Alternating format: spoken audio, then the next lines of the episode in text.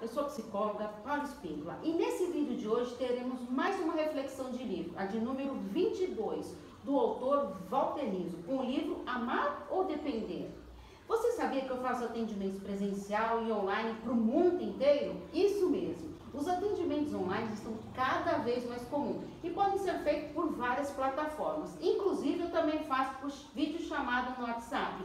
E ainda tenho mais uma novidade, o SOS Orientação Psicológica Online, que pode ser apenas uma sessão que serve para pessoas que estão precisando de acolhimento, de uma orientação profissional, que seja de ordem de algum conflito pessoal, profissional, emocional e em seus relacionamentos. Para todos esses atendimentos será necessário o agendamento e o pagamento antecipado. Então, estou à disposição para os atendimentos online ou presencial. É só enviar uma mensagem no meu WhatsApp no 11 9 8313 2371. Então, vamos para a reflexão de hoje: amar ou depender? Ele começa o livro falando sobre alguns maus entendidos sobre a dependência, que são: a dependência afetiva é um vício. Depender de quem se ama é um ato de automutilação psicológica, em que o amor próprio, o autorrespeito e a nossa essência são oferecidos e presenteados irracionalmente. A pessoa dependente afetiva, ela sofre de despersonalização lenta, até se transformar num anexo da pessoa amada. A dificuldade reside na incompetência total para resolver o abandono ou a perda afetiva. Desejo não é dependência afetiva. O que define a dependência não é tanto o desejo, mas quanto a incapacidade de renunciar a ele. Se há síndrome de abstinência, há apego irracional. O desejo move o mundo e a dependência o freia. A ideia não é reprimir o desejo natural que surge do amor, mas fortalecer a capacidade de se libertar disso. A independência afetiva não é indiferença. Desapego não é desamor.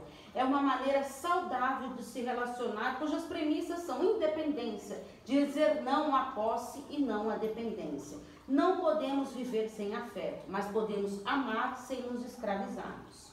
A dependência afetiva, ela desgasta e faz adoecer. O sujeito apegado, ele promove um desperdício impressionante de recursos para reter a sua vontade de gratificação.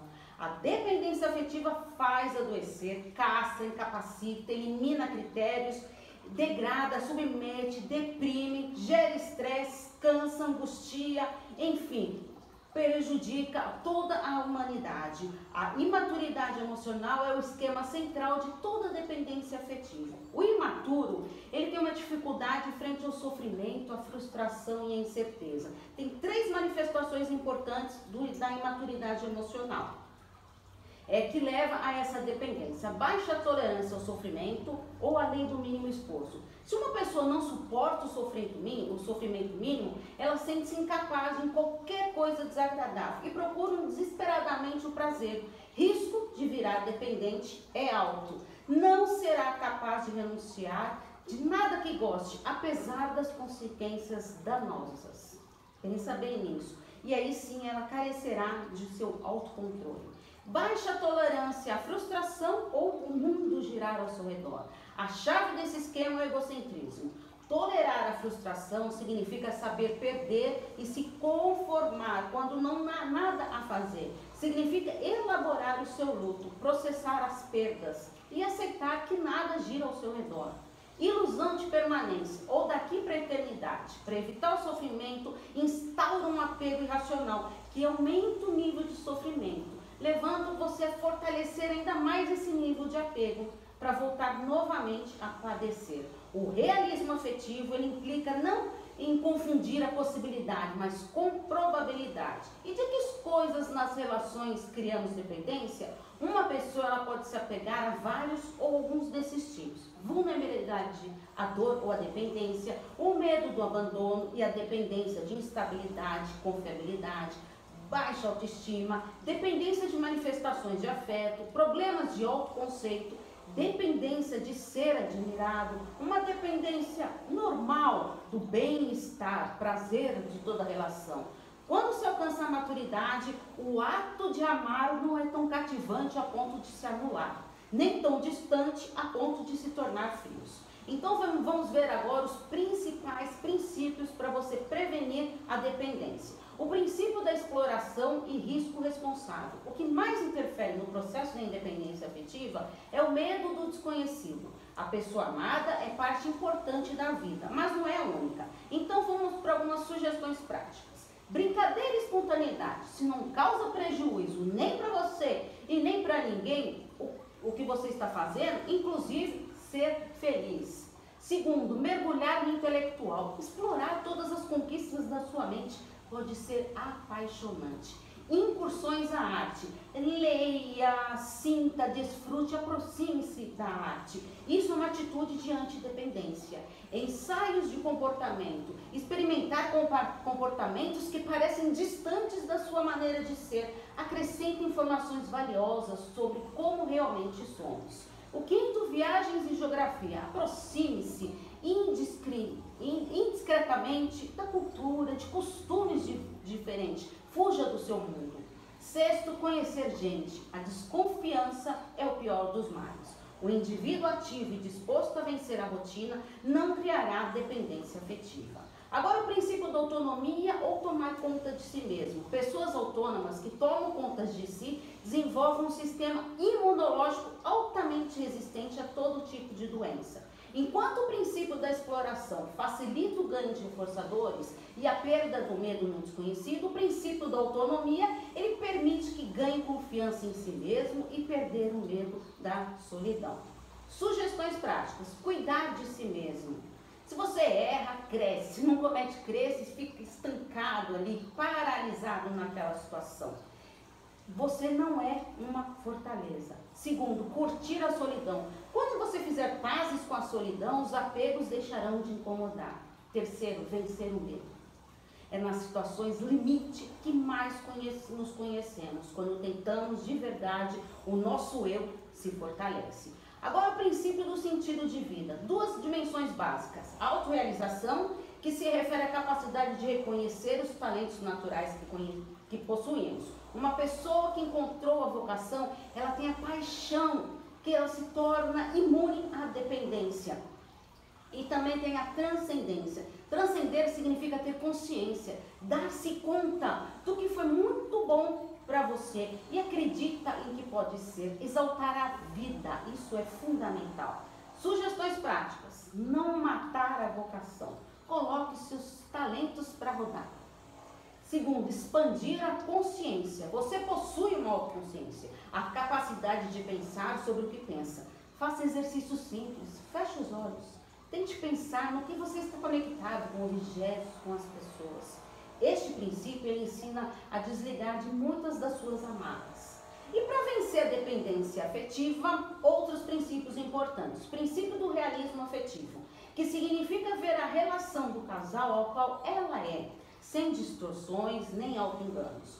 Esse realismo afetivo ele surge que partamos do que verdadeiramente é a nossa vida amorosa, o que é e não o que gostaríamos que fosse. Se conseguimos compreender a relação entre o aqui e agora sem pretextos, poderemos tomar as decisões acertadas, gerar soluções ou até começarmos a nos tornar independentes afetivamente.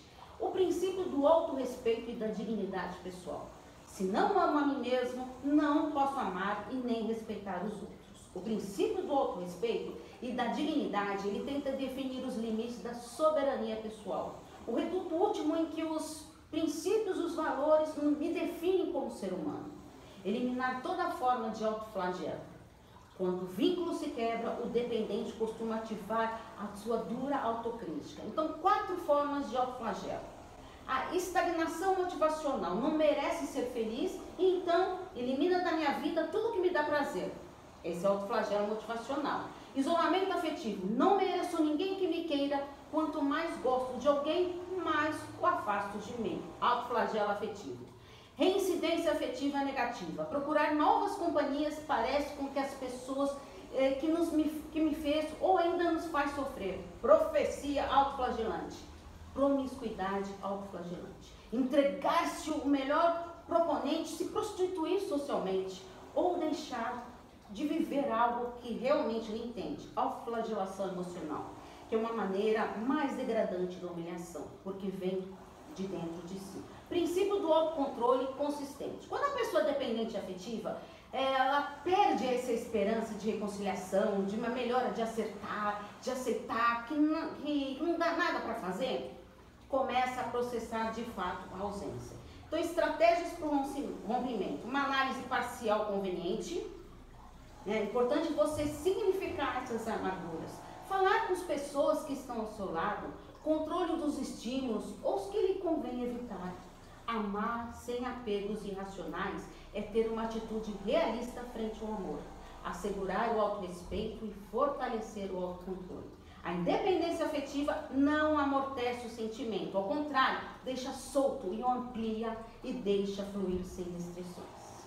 Agora, vamos para o nosso plano de ação. Pegue papel e caneta na mão e responda essas questões, ó, coração aberto. Seja sincero consigo mesmo. Primeira pergunta: ofendemos quando o outro nos angustia com nossa ausência? Segunda, por que nos desconcerta tanto quando o outro não sente ciúmes? Terceira, está disposto a correr o risco de não dominar, de não possuir e de aprender a perder? Quatro, tem o hábito de minimizar os defeitos do seu parceiro? Quinto, persiste um relacionamento que lhe traz sofrimento? Sexto, Acredita estar preparado para amar ou para depender? Sétimo, está investindo na sua autoestima?